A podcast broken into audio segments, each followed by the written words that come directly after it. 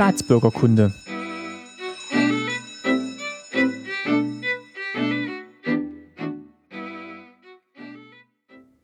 Schönen guten Tag und herzlich willkommen zur zweiten Ausgabe von Staatsbürgerkunde. Beim letzten Mal haben wir uns ja um das Fach Staatsbürgerkunde gekümmert und heute kommt der erste Teil einer Doppelfolge, die sich mit dem Schulsystem in der DDR beschäftigt.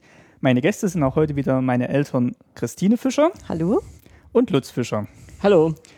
Ja, dann würde ich sagen, fangen wir mal an. Das Schulsystem in der DDR unterscheidet sich ja ein bisschen von dem Schulsystem, wie es jetzt hier in Gesamtdeutschland sich darstellt. Ich habe mal ein bisschen recherchiert und es gab eigentlich eine Art Gemeinschaftsschule, habe ich jetzt rausgefunden. Erzähl doch mal, wie, wie waren denn die Klassen aufgeteilt?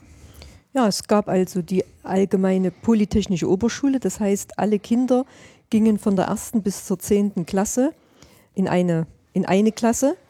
Und erst nach der zehnten Klasse ging dann halt der größte Teil in die Berufsausbildung.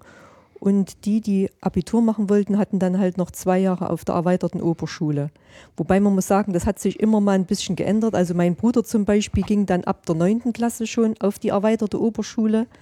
In meinem Jahrgang war es dann so, mm, dass man ab der neunten Klasse, ja auch zwei Jahre dann in, in unserer Schule noch, das hieß dann Vorbereitungsklasse zum Abitur das war dann die neunte und die zehnte Klasse, war mit in unserer Schule integriert, aber es war wirklich eine Klasse, in der Schüler äh, drin waren, die das Abitur angestrebt haben. Und die letzten zwei Jahre mussten die dann in die Bezirksstadt nach Gera fahren und haben dann dort die letzten zwei Jahre zum Abitur geführt. Ich wollte noch was ergänzen und zwar hier in Gesamtdeutschland haben wir ja eine Grundschule, dann haben wir die Sekundarstufe und dann haben wir die Oberstufe. In der DDR hieß es die Unterstufe, Oberstufe und dann die Abiturstufe. Wobei ich habe jetzt hier gesehen, irgendwann ist auch noch mal mittendrin die Mittelstufe eingeführt worden. Also hier, hier habe ich gefunden, bei Wikipedia stand, also die Unterstufe ging erste bis dritte Klasse, dann gab es vierte bis äh, sechste nee. Klasse Mittelstufe, aber eigentlich nee. war schon die Aufteilung erste bis, nee. bis vierte Klasse Unterstufe ja. und dann die restlichen Klassen bis zur zehnten war dann Oberstufe. Ja, ja richtig. Es gab zwar die Mittelstufe, aber nur als, als Begriff, also nicht als, ähm, als extra Stufe, wo extra behandelt wurde fünfte bis siebte oder achte Klasse war diese Mittelstufe, aber äh, es war keine extra Stufe. Das war bloß ein Begriff. Ja. Und war das dann wirklich wie, wie jetzt heutzutage auch, dass es dann wirklich so, ein, so, eine Art Bruch war nach der vierten Klasse oder hat man, war das einfach nur ein Begriff, dass es Unterstufe hieß, aber die Lehrer und oder haben dann auch die Lehrer gewechselt oder war das dann eigentlich so ein fließender Übergang zwischen vierter und fünfter Klasse? Nee, die Lehrer haben dann schon gewechselt. Also bei uns gab es direkt eine, eine Grundschullehrerausbildung die haben halt die Schüler von erster bis vierter Klasse unterrichtet und ab der fünften Klasse waren es dann Fachlehrer, wenn man, wenn man mhm, so sagen ja. kann. Also die haben dann ein richtiges äh, Hochschulstudium gemacht. Das an, die anderen, die äh, Unterstufenlehrerinnen, die waren auf so einer pädagogischen Schule, nannte sich das. Da konnte man dann auch Pionierleiterin werden oder, oder wurde dazu berufen, als Pionierleiterin zu arbeiten und als Hortnerin, glaube mhm. ich. Ja. Weil du sagst Lehrerin, also es gab aber auch Unterstufenlehrer. Aber wenig. Ja, es gab Unterstufenlehrer doch, aber, ja. aber wenig. Also das, äh, die Unterstufe war wirklich äh, meistens von, Frau, von, Frauen besetzt. In ja. Frauenhand. Ja, ja, das stimmt. Aber man muss sagen, wirklich ab der fünften Klasse, da waren auch sehr viele männliche Lehrer. Ja, ja. Also, also das schon. Das war bestimmt und, halbe halbe. Und man hat auch in der Unterstufe so die Intention gehabt, dass, sagen wir mal, eine Lehrerin quasi die Klasse fast zu 80, 90 Prozent unterrichtet hat. Also alle Fächer, die es da gab. Da gab es keine Arbeitsteilung. Einzig vielleicht in äh, Schulgarten, in Sport Musik, oder sowas. Musik. Und, und Musik, solche die Spezialfächer, aber so das große Ganze, Lesen, Schreiben, Rechnen, Natur, äh, die Naturkunde und sowas, Heimatkunde, wie es hieß, das hat alles eine Lehrerin gemacht. Ich, da kann ich mich auch noch ein bisschen dran erinnern. Also ich war ja auch bis Mitte der dritten Klasse an der Polytechnischen Oberschule.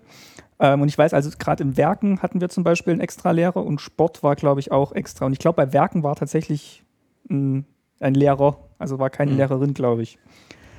Ähm, gut, mit, mit welchem Alter ist man denn eingeschult worden? Wann? Also man ist mit sechs Jahren, also der Stichtag war, glaube ich, bei uns der 31. Mai und alle, die bis dahin geboren waren, kamen, äh, wurden eingeschult und die anderen dann erst ein Jahr später. Also das war so ein Stichtag. Und ja, und, und der Einschulungstag war immer der 1. September. Also Bund, äh, nicht bundesweit, Entschuldigung, DDR-weit, muss man sagen. Das heißt, es gab auch nicht so diese Verschiebung mit Ferien oder verschiedene. Bundesländer. Nein. Also es gab ja schon verschiedene Bezirke? Bezirke, aber war in der ganzen DDR gab es einheitliche Ferien, Richtig. Ferientermine. Richtig. Das waren acht Wochen im Sommer, also der ganze Juli und der ganze August. Dann waren es drei Wochen Winterferien, ein paar Tage Weihnachtsferien. Das waren aber immer nur so anderthalb Wochen, Mhm. würde ich jetzt mal so sagen. Eine Woche ähm, Herbstferien. Richtig, also zur Kartoffelernte. Ja. Ja, Aber das mussten, also ich war nie auf der Kartoffelernte. Also ich hatte wirklich das immer, war dann in älteren Klassen. In den kleinen Klassen nicht. Nee, die das haben war das dann nicht gemacht. so sechste, siebte, achte Klasse war das dann, ja. Erntehelfer. Ja, und Frühlingsferien steht hier noch bei, ja gab es auch eine Woche, stimmt. bei Wikipedia. Ja. Eine, eine Woche Frühlingsferien, Mhm. eben diese acht Wochen Sommerferien, drei Wochen Winterferien im Februar, Ja, Tage zwischen Weihnachten und Jahreswechsel Mhm. und ähm, Herbstferien. stimmt. Gab es auch, gab's auch sowas wie, wie Feiertage, bewegliche Ferientage oder waren, also ich kann mich eigentlich auch eher daran erinnern, dass es wirklich ganz strikte Ferientermine waren, die sich eigentlich auch immer wieder wiederholt haben. Ja. Also man wusste immer, So war Also es. da, es da, gab, geht, da geht's los und da hört's auf. Und ja, es gab auch keine Brückentage oder so, sowas gab es überhaupt. Aber es gab paar, irgendwie so ein paar freie Tage konnte der Direktor auch machen. Äh, Das waren die Wandertage, die er festlegen konnte. Na gut, das war dann nicht frei. Das war ja, das war ja in der, im, im Sch äh, Schulunterricht integriert. Ja, ja. Aber so, aber es war eben schulfreie Tage Okay. und, die, und die konnte er anordnen, ich glaube drei oder vier Tage, konnte er sagen, so, an dem Tag macht die ganze Schule Sportfest zum Beispiel. Sportfest ja. oder, oder macht er im Wintersportfest oder sowas. wenn gerade Schnee lag. Ja. ja, das stimmt. Gut, also dann hat man, am 1. September hat man angefangen. Ich kann mich auch noch erinnern, als ich, also gab es dann auch große Schuleinführungen mit, mit Zuckertüte und kam man dann das erste Mal ins Klassenzimmer, wo dann an der Tafel auch schon schöne Bilder gemalt waren und herzlich willkommen da stand. Also konnte man, konnte man dann noch nicht lesen, aber hieß bestimmt herzlich willkommen. Ähm, da kann ich mich eigentlich noch dran erinnern. Und dann ging es eigentlich direkt auch. Halt, darf ich noch unterbrechen? Ja, zwar, klar. Was ich sehr schön fand an der Beziehung, ist die kleinen, die, Erst, die Erstklässler, die haben immer einen bisschen älteren Schüler als Paten bekommen. Da gab es bei vielen so, dass eben die älteren Klassen, so die, die vierte Klasse oder so, die, die demnächst in die Oberstufe kamen, die hat dann quasi so eine Art Patenschaft gehabt für die Kleinen mit. Die haben dann zum Teil mitgeholfen, den Kleinen, haben etwas den, den so gezeigt, haben denen auch geholfen mit bei der Klassenreinigung und so Sachen, die die machen mussten. Also es gab Patenschaften von älteren Schülern für die kleineren. Aber den Begriff Erstklässler kannten wir nicht. Es waren Schulanfänger. Jawohl, gut, okay. ABC-Schützen kenne ich auch. Oder noch. ABC-Schütz, aber nicht Erstklässler. Nee. Das, der Begriff, der war erst äh, für uns dann hier. Ich hatte auch das Gefühl, also damals schon, dass wirklich dadurch, dass alle Klassen in einem Schulgebäude waren, dass wirklich nicht so diese, diese Trennung war, jetzt bist du noch der, der kleine Schüler, sondern die anderen haben quasi auch mal da angefangen und sind jetzt immer noch an der gleichen Schule. Also es war wirklich dieses durch Nee, äh, die hatten schon eigene Räume. Eigene Räume, aber man hat sie dann trotzdem immer Aber auf, dem- ein Schulhaus. hat's immer auf dem Flur gesehen. Also wir hatten ja auch einen eigenen Eingang, glaube ich. Oder Mhm. es gab hinten noch einen anderen Eingang. Aber waren eigentlich, man hat eigentlich immer andere Klassen noch gesehen und äh, hat so quasi die ganze Schulkarriere schon so ein bisschen vorweg gesehen. Das war ein großes Gebäude eigentlich, unsere Schule. Und auf dem Schulhof gab es auch, sagen wir mal, ein bisschen getrennte Schulhöfe, glaube ich. Die Kleinen haben, äh, die durften extra rumlaufen, die hatten sogar zum Teil Spielgeräte mit und, und dann gab es eben einen größeren Schulhof, wo die Großen dann rumstanden und ihren Schu Pause gemacht haben. Mhm. Die große Pause, ja, die sollte man ja meistens im Freien verbringen. Das stimmt. Äh, muss ich sagen, ganz zu Anfang gab es bei uns sogar das, da mussten wir im Kreis laufen. Ja, Wirklich alle mussten, hatten Ja. die Aufgabe in der großen Pause immer im Kreis zu laufen. Alle Schüler, alle, Alle, ja, alle Schüler. Die Kleinen eben nicht. Die Kleinen hatten ihren eigenen Schulhof hinten, die durften dann spielen, aber die Großen sollten sich bewegen, die mussten immer im Kreis laufen. das stimmt. Ja, das ist richtig. Und, Aber das gab es am Anfang, später nicht mehr. Und als ich eingeschult wurde oder wir eingeschult wurden, wir saßen auch noch äh, auf Schulbänken, also äh, nicht, nicht Stühle und Tisch getrennt, sondern so zusammenhängende Schulbänke, wie man es heute oft in Museen sieht. Und wir mussten da sitzen mit Hände auf dem Rücken. Das fiel mir nämlich auch gerade ein. Also wir Hände hatten, auf dem Rücken. als ich in der ersten Klasse war, hatten wir auch keine Schulbänke mehr, aber wir hatten dann auch, also jeder hatte seinen, ich weiß gar nicht, ob jeder seinen eigenen Tisch hatte oder ob Nee. es saßen zwei, zwei, zwei an in einer. Bank, Ja. aber es gab eben, ähm, gab eben diese disziplinarische Haltung, wo man wirklich Hände hinterm Rücken haben musste und äh, dann gab es diese Zuhörerhaltung, hieß es, glaube ich, wo man dann sich so hinsetzen konnte, dass man bequem zuhören konnte, wenn was vorgelesen wurde oder Ja, und wenn man, wenn die Lehrerin eine Frage gestellt hat, hat man sich gemeldet. Und wenn man aufgerufen worden ist, ist man aufgestanden und hat geantwortet. Also man stand auf zum Antworten. Da kann ich also mich gar das ich war bei uns noch so. Und kann ich dann, mich gar nicht mehr dran erinnern. Ich glaube, also melden auf jeden Fall, Ja. ähm, aber Ei. mit Aufstehen, Nee, ich glaube, das war später dann auch nicht mehr so. Nee, nee, später. Aber es ging ja jetzt, es ging Ja, jetzt ja. um die Einschulung. Ja, aber, aber wie gesagt, ich habe ja auch äh, Unterstufe zum Teil äh, unterrichtet. Hm? Äh, eine zweite Klasse Mathe. Und die brauchten auch nicht mehr aufstehen.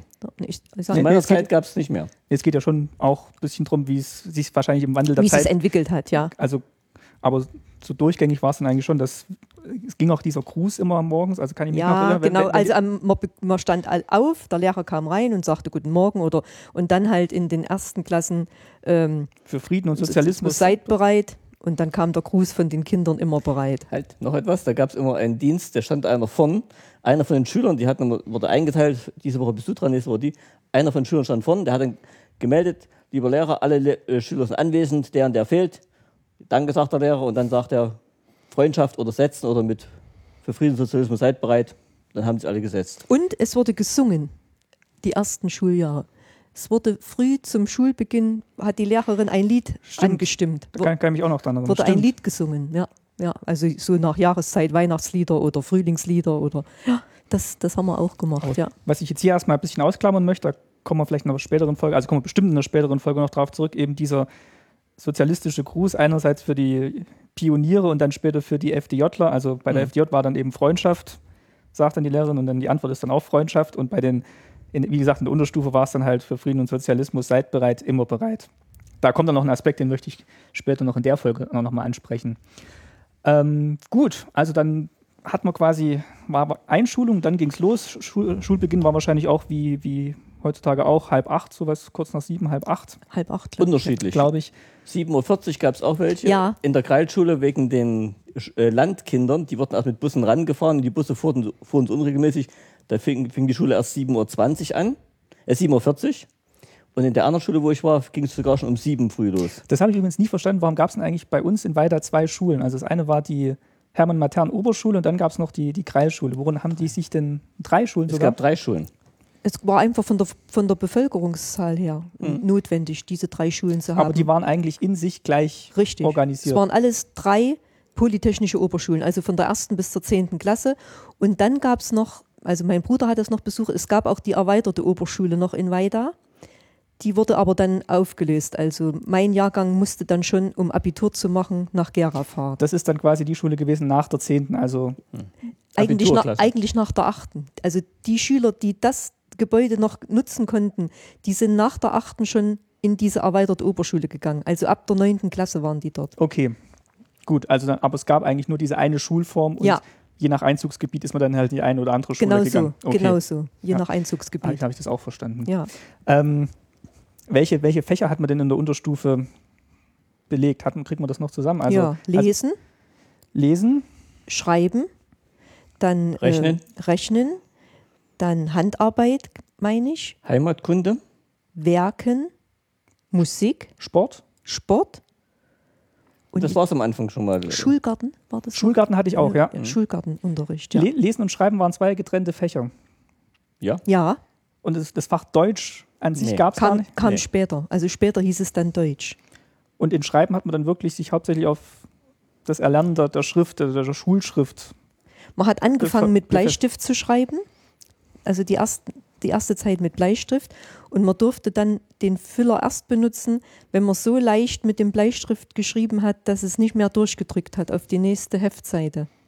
Also Ah, erst, okay. wenn, erst wenn die Hand ganz leicht wurde und äh, nicht mehr durchgedrückt hat, dass man sich halt so ganz angestrengt hat, dann ist der Lehrer übergegangen und, und dann durfte man das erste Mal ähm, einen Füllfederhalter benutzen. Damals noch mit Tintenfässchen und auf, aufdrehender Tinte rein in den Füllhalter. Da kann ich mich auch noch dran erinnern, das hat dann immer gekleckst. Und Tintenkiller, Tintenkiller, wie es dann in der, in der BAD, wo wir dann übergesiedelt sind, gab es bei uns gar nicht. Mhm. Da gab es immer zwei Stifte, man brauchte immer einen Tintenkillerstift und dann einen Stift, mit dem man dann nachschreiben konnte. Das war meistens so eine Art Kuli.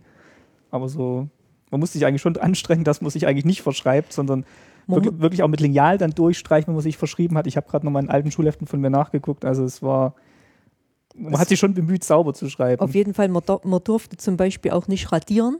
Tintenkiller war am Anfang auch nicht erlaubt. gab's, nee, gab's gar nicht. Also als wir in die Schule gekommen sind, Richtig. 1963, Nee. gab es sowas Doch, noch gar nicht. einige hatten es dann schon aus dem Westen und so. Später. Aber, später, aber die waren verboten. Die durften es eigentlich nicht nehmen. Und es gab, wie gesagt, noch keine Patronenfüller. Also das kam auch erst später. Füller mit Patronen. Aber ich hatte schon einen. du hattest schon einen, aber wir hatten nur welche mit Tinte, also zum, mit Feder, mit Feder vorne dran. Gut, und dann hat man wie viele Schulstunden am Tag gehabt, so als Unterstufenschüler? Ich würde sagen, so im Schnitt drei bis vier. Und samstags auch.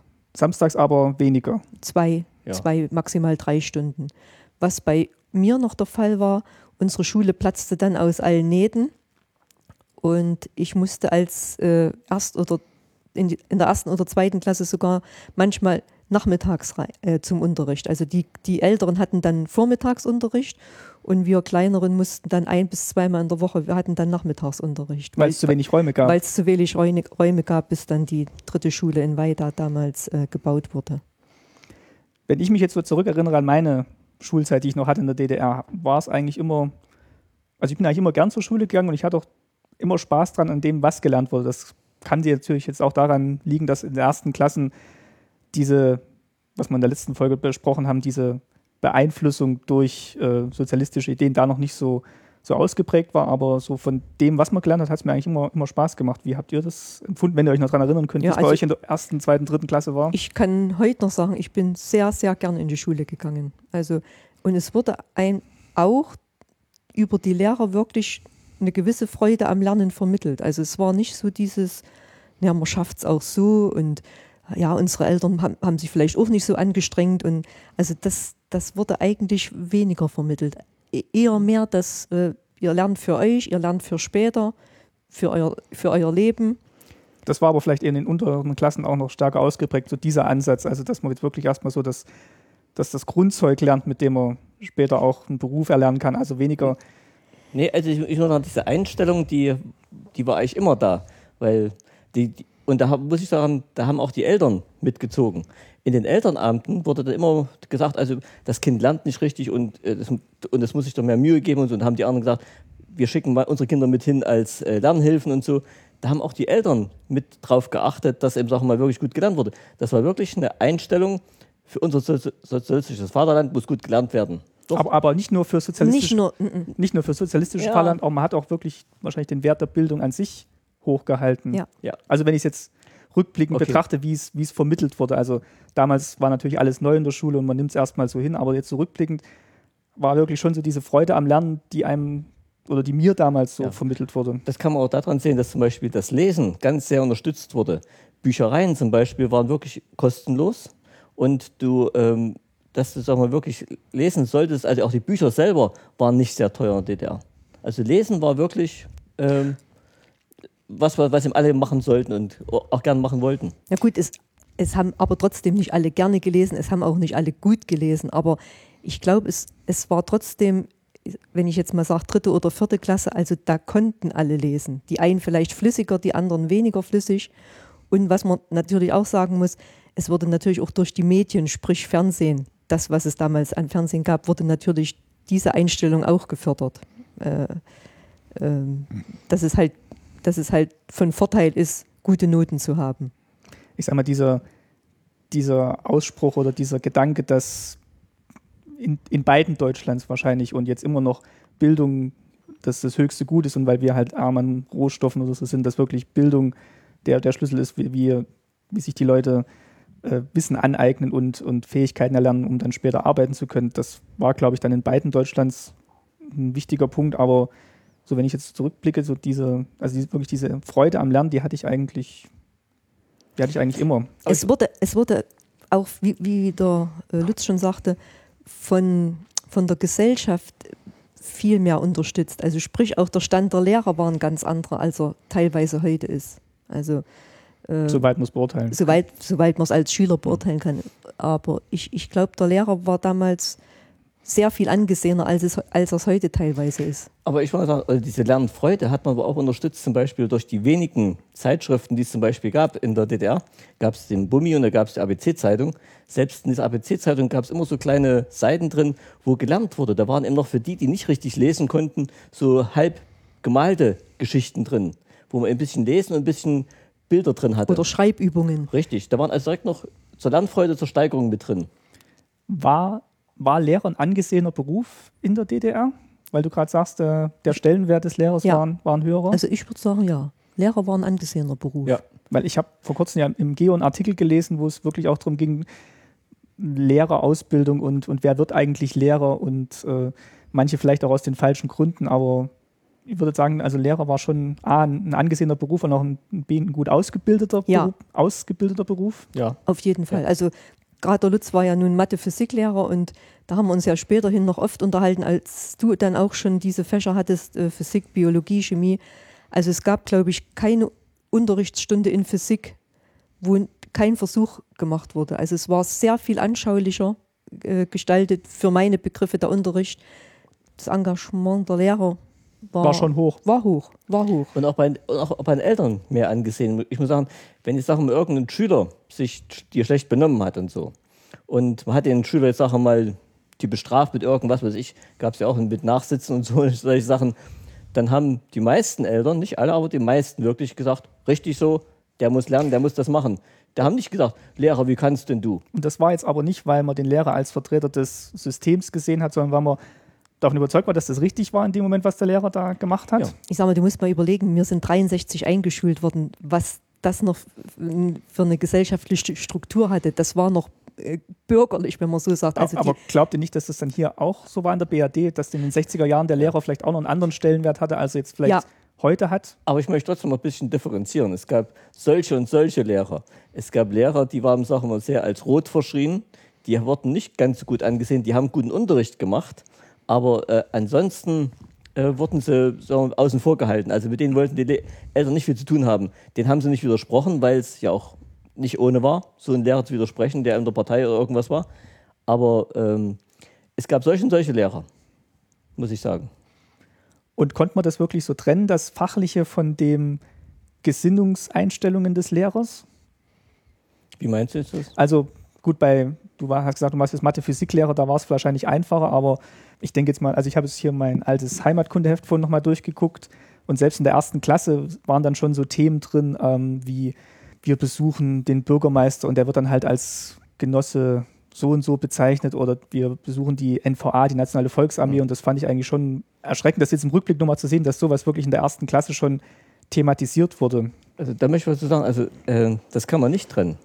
Ähm, man als Lehrer, man hat den Auftrag gehabt, das zu machen, aber ähm, man hat es gemacht, weil man es machen musste. Und wie ich schon beim letzten Mal sagte, auch die Schüler wussten zu trennen, das gehört eben dazu, das muss man machen, aber so richtig verinnerlicht haben sie es dann nicht. Aber zu dem NVA darf ich was dazu sagen. Äh, ja, Und zwar, ich habe hier wirklich, weil ich Lehrer war, da gab es einen Plan. Und da stand wirklich drin, äh, wie man Kinder beeinflusst, damit sie zur, als Berufssoldaten gehen oder äh, als Offiziere. Und weil wir gerade bei Unterstufe sind, das ging, in dem Plan steht schriftlich drin, aber in der ersten Klasse los. Ich kann mal wirklich vorlesen, was hier drin steht. wie, wie man das zu machen hat. Jawohl, Darum geht es jetzt. Also es ist so eine Arbeitsanweisung an den Lehrer, richtig. wie er die Werbeeinflussung Ja. oder wie, wie, ja, lese mal die Überschrift vor, wie heißt Das es? heißt, Konzeption zur Arbeit am Inhalt der Grundfrage Sicherung des Friedens ist das oberste Gebot. Und da steht zum Beispiel drin im Punkt dr- äh, 1.3, in den Klassenleiterplänen legen die Klassenleiter aller Klassenstufen konkrete Maßnahmen fest, wie bei den Schülern der Gedanke der Wehrbereitschaft entwickelt und gefördert werden kann. Und benennen ab Klasse 4 die Schüler, die sich für einen militärischen Beruf eignen. Ein bisschen weiter später heißt es dann, ab Klasse 1 werden kaderpolitisch und konstitutionell in Frage kommende Jungs systematisch mit durch entsprechende Tätigkeiten auf einen Beruf der NVA vorbereitet. Klasse 1 bis 3 Teilnahme an sportlichen Arbeitsgemeinschaften. Klasse 4 bis 7 Teilnahme an der AG Junge Soldaten. Also das kann man nicht trennen. Das war schon Aufgabe für den Lehrer, das zu machen. Hat das, Äh, da darf ich mal kurz noch was dazu fragen, hat das, hat das der Lehrer nur für sich und für die Schulleitung gemacht oder haben die Eltern davon erfahren, dass jetzt ein, ein Schüler in, in Klasse 1 meinetwegen für eine Sport-AG empfohlen wird, weil in dem Hinblick darauf, dass er später mal zur Volksarmee muss? Also den Plan hat man den Eltern nicht gezeigt. Das war ein Plan, den, der wurde im Lehrerkollegium vorgestellt. Den hat jeder in der Hand gekriegt. Ich habe mir schriftlich vorliegen. Und dann hat daraufhin der Lehrer mit den Eltern und den Kindern arbeiten müssen. Das heißt, wenn er so ein Kind hatte, was er als konstitutionell und als kaderpolitisch geeignet fühlte, Da musste er mit den Eltern, es gab auch Elternabende oder äh, Elternbesuche, da musste mit den Eltern reden, hör mal zu, das wäre doch was, das wäre eine Alternative, das wäre eine schöne Karriere für das Kind und so. Und mit dem Kind muss er reden, sag mal, macht das nicht Spaß, wie, wie die da ähm, einen Panzer fahren und sowas. So, so, musste man dann arbeiten mit denen. Aber man hat es den Kindern nicht, den Leuten nicht extra gesagt. Der ist vorgesehen. Hat man das als Lehrer gern gemacht? Nee, absolut nicht. Absolut nicht. Aber diese, diese Art der äh, Rekrutenfindung, sage ich mal, das, das ist wirklich erst so Ende der 70er, Anfang der 80er Jahre. Also so, so explizit. Bei uns gab es das noch nicht. Also als wir eingeschult Nein. waren, war, war das noch nicht so. Also ich war auch erschrocken, wo ich jetzt nochmal meine Heimatkundehefte der ersten und zweiten Klasse durchgeschaut habe. Da habe ich jetzt wirklich auch Panzer ausgeschnitten und reingeklebt und, und Gasmasken. Also ich war wirklich hm. erschrocken, weil ich konnte mich gar nicht mehr daran erinnern, dass das wirklich schon so ein Thema war in der ersten Klasse. Ich hatte noch so im Kopf Maiglöckchen malen und ähm, welche Vögel singen im Frühling, aber dass dann wirklich auch in diesem Heimatkunde- und Naturkundeunterricht auch solche Themen schon mit drin waren, das war jetzt eigentlich rückblickend auch nochmal. Jetzt, wo du das sagst, ich, also ich muss sagen, das ist mir auch gar nicht mehr so bewusst ja. gewesen, dass das bei dir schon so. Aber das ist die Folge von dieser Konzeption, die ich da ja. habe. Also hier habe ich es. Ähm, also ich habe leider keine Hefte mehr von mir. Ich kann noch mal ein Foto, stelle ich dann vielleicht auf die Seite zum Podcast dazu. Also hier, äh, 1. März war Tag der NVA, also der Nationalen Volksarmee. Stimmt. Und ich habe hier ausgeschnitten, wir danken dir, Soldat. Die Soldaten ja, verteidigen ja. unser Heimatland. Also ja. das ist schon. Aber das ist genau das, was mhm. ich gesagt habe, ja. Mhm. Und das, ist, und das ging ab erster Klasse, musste man das als Lehrer machen. Und ich muss sagen, aber die Lehrer waren da auch nicht ganz ähm, so davon dir freigestellt. Wenn du als Lehrer nicht schon in der fünften Klasse ein paar Jungs hattest, die du nennen konntest und die auch sich schon mal nicht abgeneigt gezeigt haben, dann hast du als Lehrer extra Pläne machen müssen, richtig Maßnahmepläne, was du mit welchem Kind und welchen Eltern machen willst. Und die musstest du dann monatlich dem Direktor vorlegen, was du gemacht hast. Und wenn du es nicht gemacht hast, hast du deine Arbeit schlecht gemacht als Lehrer. Es ist schon ein bisschen erschreckend, wenn ich hier lese, die nationale Volksarmee. Es gibt Landstreitkräfte, Luftstreitkräfte, ja. Seestreitkräfte und das Ganze in der Klasse 2. Also erstmal die Wörter an, an sich und also gibt es bestimmt schönere Wörter, die man in der zweiten Klasse lernen kann, aber auch so der Gedanke, der dahinter steht, der war eigentlich, also ja, hier diese Gasmaske, die ich ausgeschnitten hatte. Also es ist. also und, und ich weiß, es gab ja auch dann Lieder, die man gesungen hat in Musik, wo es dann irgendwie auch um, um die Aufgaben des, des Soldaten geht. Also mhm. ich fahre mit dem Panzer, also gibt es ja. wirklich ja, also heute würde man sagen, ist es, heute lacht man drüber, aber ja. es war eigentlich, wenn man weiß, aus welchem Geist das kommt, ist es eigentlich erschreckend, wie, wie in welch, wie vielen Fächern das eigentlich schon implementiert ja. war. Und, und das, das ist genau das, was ich sagte mit dieser ähm, mit diesem staatsbürgerlichen Prinzip. Das war so eingebaut, das hat keiner mehr richtig gemerkt, aber es war überall mit drin. Du hast ja auch letztes Mal gesagt, im Matheunterricht muss man dann ausrechnen, wie viel Arbeitsloses in der BRD gibt. Als Beispiel nur, ja, ja. Also ich muss wirklich sagen, da, da gibt es echt einen Unterschied zwischen unserer Einschulung, also mhm. 1963 sage ich jetzt mal, und bei dir war es 1900 und ja, jetzt muss ich überlegen, 86. 86, 86 ja. also äh, da gab es schon Unterschiede, ja. weil so ist es mir bei mir gar nicht, noch nicht mehr bewusst, dass wir so Gut, aber, äh, intensiv. Äh, aber es war immer ja. ähm, vielleicht nicht so ausgeprägt, da war es ein Teil, also es war nie ausgeklammert. Es, es gab bestimmt keine Klassenstufe, wo es das nicht gab. Mhm. Aber ich denke auch, es wurde äh, je, je mehr Jahre vergingen, äh, umso mehr wurde darauf hingearbeitet und umso mehr hat das Einfluss genommen. Und es ist natürlich dann jetzt schwierig zu trennen und sagen, einerseits war die Ausbildung der Lehrer gut und das, was man den Schülern vermittelt hat, also sei es jetzt Rechnen oder Lesen oder die, die, die, die didaktische Vorgehensweise, die war gut, aber wirklich so dieser zweite, dieser zweite Teil, der, diese Unterstützung des, des Diktatursystems ja. durch, durch, durch das staatsbürgerliche Prinzip, das ist eigentlich das aber Erschreckende und Diskreditierende dann eigentlich dran. Da Leider, letztens, ja. Aber da haben wir letztens auch drüber gesprochen. Die Lehrer, Studenten, die hatten ja zwei Jahre lang auch dieses marxistisch-leninistische Grundlagenstudium mit dabei. Das heißt, die wurden ja genauso bearbeitet wie die Schüler. Und das ist einfach, sagen wir mal, ein richtig jeden eingegangen, das war eben so, das musste so sein, das gehörte dazu, da hat sich keiner mehr groß Gedanken gemacht, aber das ist bei allen dabei gewesen. Gut, aber trotzdem möchte ich noch mal rausstellen, der fachliche Unterricht, also mhm. der war für meine Begriffe sehr gut.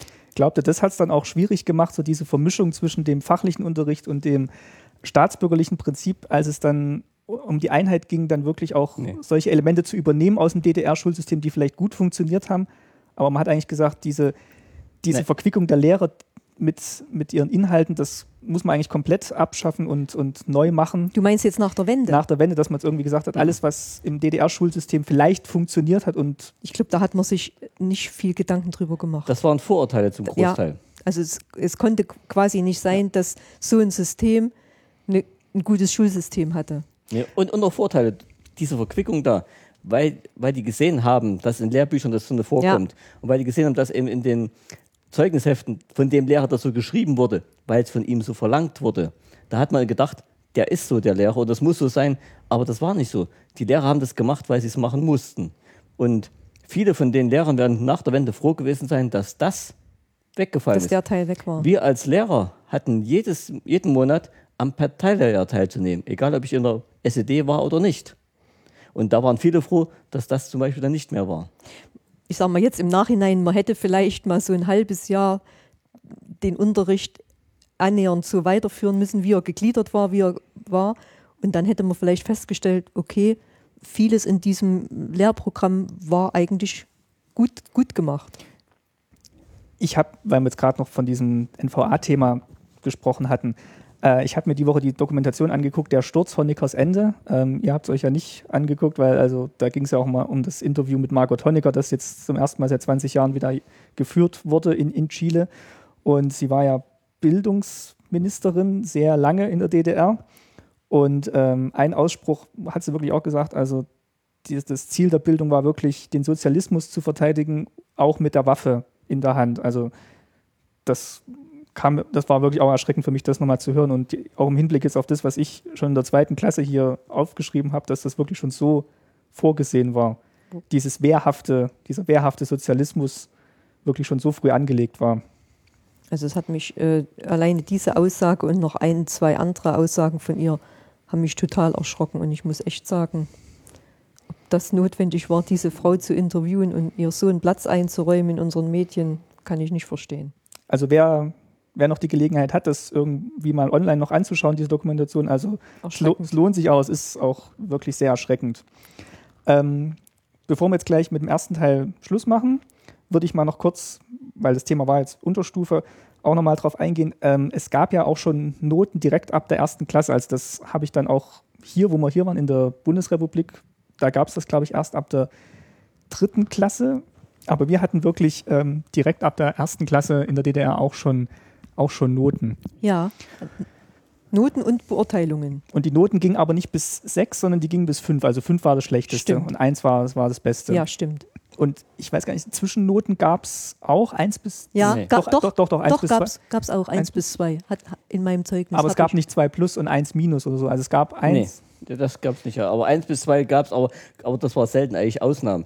Wenn ich ja mal als Lehrer, da wurden dann am Ende, am Schuljahresende, wurden die ganzen Noten von Klassenarbeiten, von Leistungskontrollen, alles was war, zusammengezählt. Und da kam eben ein Schnitt raus von, sagen wir mal, 2,3. Und dann hatten wir als Lehrer die Aufgabe, da eine Note draus zu machen. Und da hat er eben eine 2 gekriegt bei 2,3.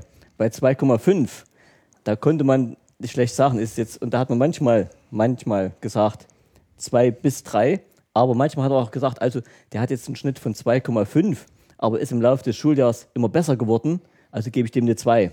Das war mein Ermessensspielraum als Lehrer. Das konnte ich so machen. Ich glaube, also in der, in der BAD war es ja dann auch so, dass am Schuljahresende eine glatte Zahl dastehen musste. Im Zwischenzeugnis konnten noch Zwischennoten stehen. Es gab ja auch, also neben den rein fachlichen Noten gab es ja auch noch Kopfnoten direkt von Anfang an. Also ich weiß im Zeugnis bei mir, also wir hatten ja auch dann direkt ab der ersten Klasse Zeugnisse, standen auch immer noch Noten für Disziplin, Mitarbeit und Betragen. Nee, nee, betragen, Betragen. betragen hieß es. Und Ordnung. Ordnung, Betragen, Mitarbeit. Und Ordnung fließt, fließt dann sowas mit ein wie, wie Heftführung. Und es waren, glaube ich, vier, vier solche Noten. Ordnung, Es waren vier, ja. Ordnung, Betragen, Mitarbeit, schlecht vorbereitet. Und die. Disziplin, glaube ich, noch. Ja, Disziplin. so, so rückblickend, also jetzt auch vom Hintergrund der Diskussion, dass man jetzt sich wieder überlegt, diese Kopfnoten auch, auch jetzt wieder hier einzuführen, waren das, hat das geholfen? Waren das, war das gut schon ab der ersten Klasse? Also überhaupt Noten zu haben und B auch diese, diese Kopfnoten zu haben? Ich finde ja. Ich finde es auch. Ich finde ja. Ja. Das waren auch für die Eltern konkrete äh, Zahlen, sage ich mal, wo, wo sich jeder Elternteil auch vorstellen konnte, wie steht mein Kind. Und wenn halt in Betragen eine 3 stand, dann wussten auch die Eltern, okay, da müssen wir vielleicht nochmal aufs Kind einwirken oder so. Also ich fand es sehr viel konkreter als Wischiwaschi äh, Beurteilungen. Beurteilungen und ja, ja. Und es ist ja wie überall die Beurteilung, heißt ja immer, die dürfen nicht verletzend sein, die müssen positiv sein. Also wird schon mal vieles verwaschen. Und bei so einer Note, wenn da in Ordnung eine 3 steht, und ich fand gerade Ordnung, finde ich eine gute Note, und ich war selber sehr unordentlich und bin es immer noch, äh, dann wissen die Eltern schon mal, halt, der hat in Ordnung eine 3, also der vergisst viel.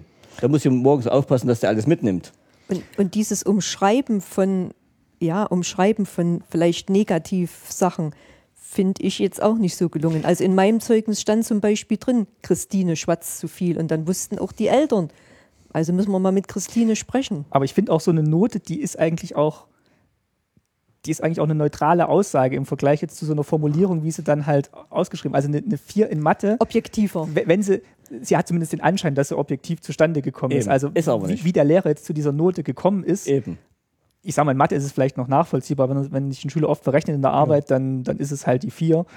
Aber es hat zumindest mal den objektiveren Eindruck, dass jetzt als jetzt also eine Beurteilung, wo man mit, mit Worten vielleicht noch ein bisschen was umschreiben kann. Also ich finde, es ist keinem geholfen mit einer netten Umschreibung, wenn er eben die Leistungen nicht gebracht hat. Es ist niemand Ja. Ach, du geholfen. noch was Aber sagen? ich will sagen, also diese Kopfnoten, die waren auf jeden Fall nicht objektiv.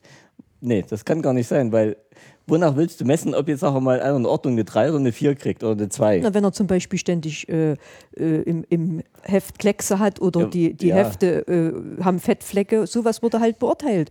Oder wie, wie, Ja, aber- wie, wie flossen denn diese Noten mit ein? Also in die, in die Versetzung, da konnte man, nee, das war, ich glaube, ich glaub, sie haben mit dazu gezählt, wenn es jetzt darum ging, wer ist Klassenbester, dann, ging- dann kamen diese Noten auch irgendwie Ah, die hatten mehr mit. mitteilende Wirkung, Ja, als jetzt, ja. als jetzt Ja. äh, versetzungsrelevant zu sein. Also ich muss sagen, ich als Lehrer habe zum Beispiel immer die Kopfnoten, die haben ganz selten variiert. Wenn du die am Anfang so hattest, die haben sich sagen wir, über lange Zeiträume sagen wir, nur ganz wenig geändert, weil es ist schwer gewesen zu sagen, die Betragen ist schlecht. Das war ein subjektiver Eindruck. Der hat in Pausen sich in die Ordnung benommen, der hat in der Stunde die Ordnung benommen. Aber wie oft das wirklich war, das kann man am Schuljahresende, wenn man die Noten festlegen musste, eigentlich gar nicht mehr so genau sagen. Gut, ich sag mal, die Kopfnoten waren vielleicht in den ersten Jahren noch äh, objektiver, weil ein Lehrer die Kinder die meiste Zeit hatte. Mhm. Also der konnte dann schon einschätzen, der ist pünktlich, der ist, äh, ja, der kommt Hatte- mit sauberen Schulheften. Hat er die Hausaufgaben gemacht? Hat er Hausaufgaben gemacht, äh, so, so Dinge, weil der, der Klassenlehrer hatte die Kinder in fast, wie du vorhin Mhm. schon gesagt hast, 80 Prozent der Fächer oder so. Späterhin war es sicher schwieriger, wenn dann die Fachlehrer dazugekommen sind. Das schon, aber, aber es gibt keine objektive Maßgabe, wo man sagen kann, der ist fünfmal gestört, der hat zehnmal gestört und kriegt deshalb eine drei. Also Lehrer so hatte- objektiv war es nicht. Der Lehrer hatte keinen keinen Bewertungsbogen, nachdem er das machen musste. Also oder, er hat oder Strichliste gab es nicht. also er hat Nee. er es quasi nach, nach seiner eigenen Einschätzung oder dann in Nee. Abstimmung mit den anderen Lehrern Das gemacht. wollte ich gerade sagen. Ähm, es wurde, die Kopfnoten wurden gerade immer am Ende des Schuljahres wurden Lehrerkonferenzen gemacht und da wurde eben, sagen wir, ein Schüler aufgerufen und da hat, und hat, und hat jeder von den Lehrern, von den Fachlehrern seine Meinung dazu gesagt, auch zu den Kopfnoten. Also bei mir macht er gut mit, bei mir macht er weniger gut mit, bei mir vergisst er viel. Und aus den ganzen Kopfnoten schlägt dann der Klassenlehrer eine Kopfnote vor, eine Note. Und die anderen sagen, ja, das ist eigentlich zu gut oder das ist zu schlecht. Und dann haben sich die Lehrer insgesamt auf die Noten geeinigt. So wurden die gemacht. Deshalb sind sie in gewisser Weise schon objektiv, aber es ist in mir aus, seiner Sicht gesehen. also nur noch mal äh, Mhm. herausgearbeitet. Also ich würde sagen, das Noten geben war eine bessere Ja. Sache als dieses Ja. verbale Einschätzen und, und Umschreiben. Äh, ja, es, es bringt dem Kind nichts, es bringt fürs spätere Leben nichts, wenn man Leistungen, die nicht gut waren, irgendwie versucht, nicht zu umschreiben. Und man freut sich ja vielleicht auch, wenn man sagt, ich habe eine letztes Mal eine 3 bekommen und jetzt habe ich eine 2. Also, Ja. also ich Der Ansporn ist ein anderer. Ich Der glaub, Ansporn. das kann man auch schon mit, mit 7 oder 8. Richtig. Selbst ein Kind kann Ver- verkraften. viel, kann viel besser einschätzen, was ist eine 1, was ist eine 3 und ich muss mich jetzt anstrengen, als irgendwie ein zusätzliches Adjektiv oder, oder was in so einer Beurteilung. Naja, Wie die Beurteilung na, beim Arbeitszeugnis, wo man dann erstmal wieder dechiffrieren muss, was ist denn jetzt eigentlich gemeint. finde ich unehrlich. Finde ich total unehrlich. Weil jemand, der sich in diesen äh, verbalen Sachen nicht so auskennt, der meint, er hat ein gutes Arbeitszeugnis bekommen vom Arbeitgeber. Und eigentlich ist es äh, für jeden, der im Personalbüro sitzt, äh, klar. Der Okay. Ist, ja. Einen Punkt würde ich gerne noch ansprechen, hier im ersten Teil. Und zwar ähm, kann ich mich auch noch erinnern, gerade in der Unterstufe gab es auch außerhalb der Schule Arbeitsgemeinschaften, die man besuchen konnte. Oder es wurde auch viel, viel organisiert für die Schüler außerhalb der Schulzeit. Vielleicht können wir da noch mal kurz so die wichtigsten Sachen aufzählen. Also ich kann mich erinnern, es gab ähm, einen Schulhort, wo man hin konnte nach der Schule, um Hausaufgaben zu machen, wo es eine Betreuung gab. Das war aber nicht verpflichtend. Nein, Das haben meistens die äh, gemacht, weil es wo die Mütter arbeiten waren. die Familien haben das Ja. genutzt, ja. Wo, wenn, wenn beide Eltern halt voll berufstätig Richtig. waren, die Kinder gingen dann in den Schulhort nach dem Schulunterricht und wurden Ja. Mhm. dort von Hausaufgaben her betreut, bekamen ein, ein Mittagessen und haben in den ersten Klassen auch noch so einen, Mittagsschlaf abgehalten dort. Und dann wurden sie von ihren Eltern dort abgeholt. Und es gab's, also der hat dann mittags angefangen nach der Schule Ja, und ging dann bis bis vier oder halb fünf, denke ich mal so, wie, wie Ja. die Zeiten, jeden Tag. jeden Tag. Und die Beschäftigten dort waren auch ausgebildete Lehrer oder haben, haben sich da die Lehrer abgewechselt, die den Schulort nee. betreut? Nee, das waren eigentlich, also es waren auch ausgebildete Unterstufenlehrer. Ja. Und die haben aber dann, es man konnte mit dieser Ausbildung praktisch in drei Zweige äh, äh, gehen. Man konnte Lehrer werden, Hortnerin, Pionierleiterin. Richtig. Ja, Die drei Sachen die konnte man drei. Sachen konnte man mit dieser Ausbildung machen. als Unterstufenlehrer. Und in dem Hort konnte jede Klassenstufe hingehen oder Nein. hat es irgendwann aufgehört nach der Nein, vierten nein. oder so? Bis zur fünften Klasse ging das nur. So wie bis zur vierten. Bis zur vierten. Bis zur Also, Nee, so mit, bis also, zur vierten. also Unterstufe quasi konnte man, konnte man dann Hort gehen. Ja. Das war das eine. Dann Arbeitsgemeinschaften gab es ja auch noch neben der Schule. Ich weiß jetzt gar nicht, Arbeitsgemeinschaft, das ging, glaube ich, später los. Also Nee, die gab es auch, auch ab der fünften Klasse schon, gab es Aber als, Unterstu Arbeitsgemeinschaften. als Unterstufe nicht. Konnte jeder mitmachen. Schulgarten, das war ein richtiges Fach. das war ein Fach. Weil das hatte ich auch, aber da war Ich glaube, Chor gab es, also da waren dann auch schon jüngere Kinder dabei und außerschulischer Sport. Ich meine, das ging auch schon früher los. Da konnte man auch schon früher dran teilnehmen. Dann kommen wir da vielleicht im zweiten Teil vom Schulsystem nochmal drauf zurück, wenn es um die Arbeitsgemeinschaften geht. Mhm. Ja, Und, und eine Sache fiel mir noch ein, ähm, Ferienbetreuung. Also ich weiß, in den Sommerferien gerade wurde eigentlich jeden Tag was angeboten für die, für die Schüler. Entweder ist man in den Wald gegangen oder ins Kino oder es gab, es gab ein Fest oder Also da gab es ganz, also als Lehrer war es ja so, wir haben ja als Lehrer nicht acht Wochen Ferien gehabt. frei, nicht acht Wochen frei. Nicht acht Wochen frei gehabt. Und da hieß es, weiß nicht, der Lehrer muss vier Wochen mitarbeiten und dann zum Beispiel ist er dann eben zur Weiterbildung gegangen in der Zeit oder eben in diese äh, Ferienbetreuung. Und das habe ich als Lehrer sehr, sehr gerne gemacht, muss sagen, weil man da wirklich ein bisschen freier war. Und dann hat trotzdem auch, sagen wir mal, da waren auch ein paar Mittel da, muss ich dir äh, sagen. Da wurde eben sagen, für jedes Kind äh, Geld gegeben, dass sie eben was zu essen bekamen in den Ferien. Und da wurde auch Geld gegeben, dass sie eben solche Kinobesuche machen konntest, dass du in den Tierpark gehen konntest mit den Kindern, dass du im Museum besuchen konntest und so. Dafür gab es wirklich Mittel. also die Eltern mussten da nur einen kleinen Opulus Ja, zahlen. Das, das war ein geringer Betrag. Ja, Also ich, ich, ich, 2,50 die Woche ja, also es war ein geringer Betrag und da war wirklich ein Mittagessen dann drin, dann Ja. diese, diese kulturelle Betreuung, alles, was sie gebraucht haben an, an Malstiften und, und Papier zum Basteln und so, das war Weil das alles. fand ich eigentlich ein schönes Konzept. Also Das gab es jetzt nur in Sommerferien oder gab es das auch in Das gab es in allen Ferien, weil man hatte ja das Ziel der Befo Vollbeschäftigung von Männern und Frauen. Auch der Frauen, ja genau. auch der Frauen. Das war ja das Ziel. Und also musste man ja dem Rechenschaft äh, stehen und musste anbieten, dass die Kinder natürlich auch für diese Zeit betreut sind. Also das gab es durchgängig. Glaubt ihr, das hat sich finanziert? Also dass ich, Nein. Ob- Obwohl Nee, das jetzt so, also klar freut man sich über den geringen Betrag, den es Nee, kostet, gar aber. Ja, so nee. rückblickend konnte sich so ein das System. konnte sich. Nee. Das, aber Aber ja, man, hat, man hat sich gefreut, dass es das gab, aber man hat, man hat eigentlich, man hat eigentlich auf der einen Seite hat man gewusst, dass es sich nicht tragen kann, auf der anderen Seite war man froh, dass es das gibt. Kann ja, und, und man hat natürlich dadurch, äh, wie soll ich sagen, man hat ausgeschlossen, dass Kinder sich selbst überlassen waren. Und das ist halt nicht passiert, dass Kinder äh, Mhm. großartig alleine waren. Also entweder waren die Mütter zu Hause, manche Mütter, oder man hatte das, war, gesagt, das war auch gut angenommen, oder? Also ich kann mich erinnern, da waren viele von meinen Freunden Ja. waren da eigentlich, also Ja. jetzt nicht jeden Tag, man war auch nicht jeden Tag dabei, aber man war oft eigentlich dann in der Ferien. Ja. Also wenn, wenn die Eltern halt niemand hatten, der das Kind betreuen konnte in den Ferien oder selber keinen Urlaub hatten, dann, dann hat man die Kinder Ja. dorthin geschickt und das war überhaupt, das war normal. Also ich, ich muss sagen, ich habe eine ganze Weile äh, solche Ferienbetreuung gemacht für die fünfte bis siebte Klasse. Und da haben sich gar nicht viele angemeldet. Da waren bloß maximal zehn Kinder da und ich habe trotzdem ein Budget gehabt, dass ich wirklich sagen konnte, wir steigen alle in den Zug und fahren jetzt da 50 Kilometer weg und gehen da in die Feriengrotten oder sowas. Ich habe so viel Geld gehabt, dass ich wirklich mit denen gut auskommen konnte. Dafür habe ich dann einen anderen Tag mal ein bisschen weniger gemacht, bis wir bloß wandern gegangen und haben vielleicht ein Lagerfeuer gemacht und so. Aber es war genügend Geld dafür, die zehn Kinder, dass ich da ein gutes Programm machen konnte. Und es gab ja für die Kinder noch von den Betrieben aus Ferienlager äh, in den Sommerferien. Also jeder Betrieb hatte irgendwo einen Ort, wo er dann Zeltlager hatte oder Bungalows oder irgend sowas, wo die Kinder dann drei Wochen hin konnten.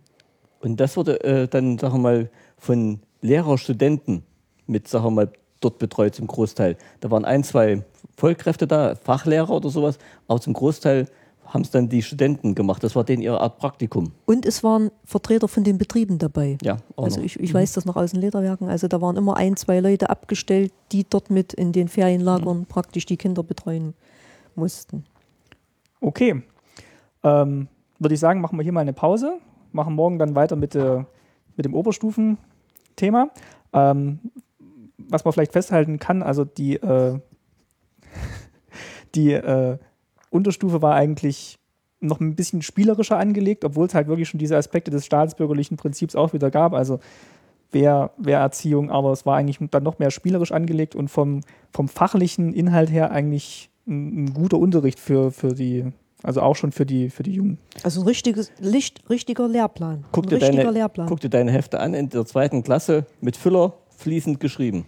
Also ich bin auch teilweise überrascht, was für Wörter man teilweise schon in der ersten und zweiten Klasse Ja, gelernt hat. Und richtig. benutzt. Da waren natürlich auch so, so Klassiker dabei wie Komm so Molzen, die dann äh, während des Fests der Hm. Pionierfreundschaft in Gera gewohnt haben, was man vielleicht so in der zweiten Klasse nicht gelernt hatte, so ein Wort, aber war Also ich, ich dann doch noch überrascht, was man schon für Themen behandelt hat. Also ich muss sagen, als wir hier übergesiedelt waren, hattest du einen super Stand äh, von, also von, von der Ausbildung her schon oder von, vom, Lehr, vom Lehrplan her. Also In der vierten Klasse das Wort Ad Adjektiv und Verb und Substantiv. da konnte ich mich auch noch daran erinnern, dass man wirklich gleich die, die Fachbegriffe benutzt hat äh, für die, Die für, lateinischen. für, für die Fälle und äh, ja, du konntest deklinieren, also das konntest du alles schon in der dritten Klasse.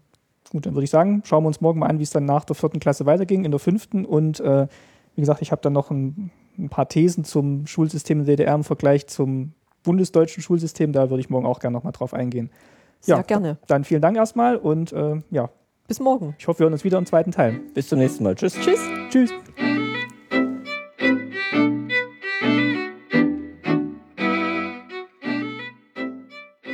Staatsbürgerkunde ist ein privates Podcast-Projekt von Martin Fischer. Die einzelnen Folgen findet ihr im Podcast-Verzeichnis von iTunes und auf der Website www.staatsbürgerkunde-podcast.de. Staatsbürgerkunde hier mit UE geschrieben. Dort habt ihr auch jeweils die Möglichkeit, Kommentare zu hinterlassen. Auch auf Facebook könnt ihr euch an Diskussionen beteiligen und den Produktionsprozess verfolgen. Besucht einfach die Fanseite unter www.facebook.com/staatsbürgerkunde. Staatsbürgerkunde auch wieder mit UE geschrieben. Und wer auf Twitter unterwegs ist, kann dem Account Ostsender folgen, um auf dem Laufenden zu bleiben. Die Webadresse dazu lautet www.twitter.com/ostsender. Ich und meine Gäste würden uns freuen, wenn ihr all diese Plattformen nutzt, um uns Kommentare und Anregungen zum Projekt und den einzelnen Episoden zu geben. Und euch natürlich auch meldet, wenn ihr Fragen oder Themenwünsche habt. Wir werden versuchen, diese in den kommenden Episoden anzugehen. Ein ganz besonderes Dankeschön möchte ich noch an die Schülerinnen und Schüler der Grundschule in Friedrichsfehn senden. Aus deren toller Geräuschedatenbank durfte ich nämlich das Pausenklingeln für das Intro von Staatsbürgerkunde verwenden. Und natürlich auch vielen Dank an meine Gäste, die diesen Podcast möglich machen und an euch, liebe Hörerinnen und Hörer, für eure Zeit. Bis zum nächsten Mal, euer Martin.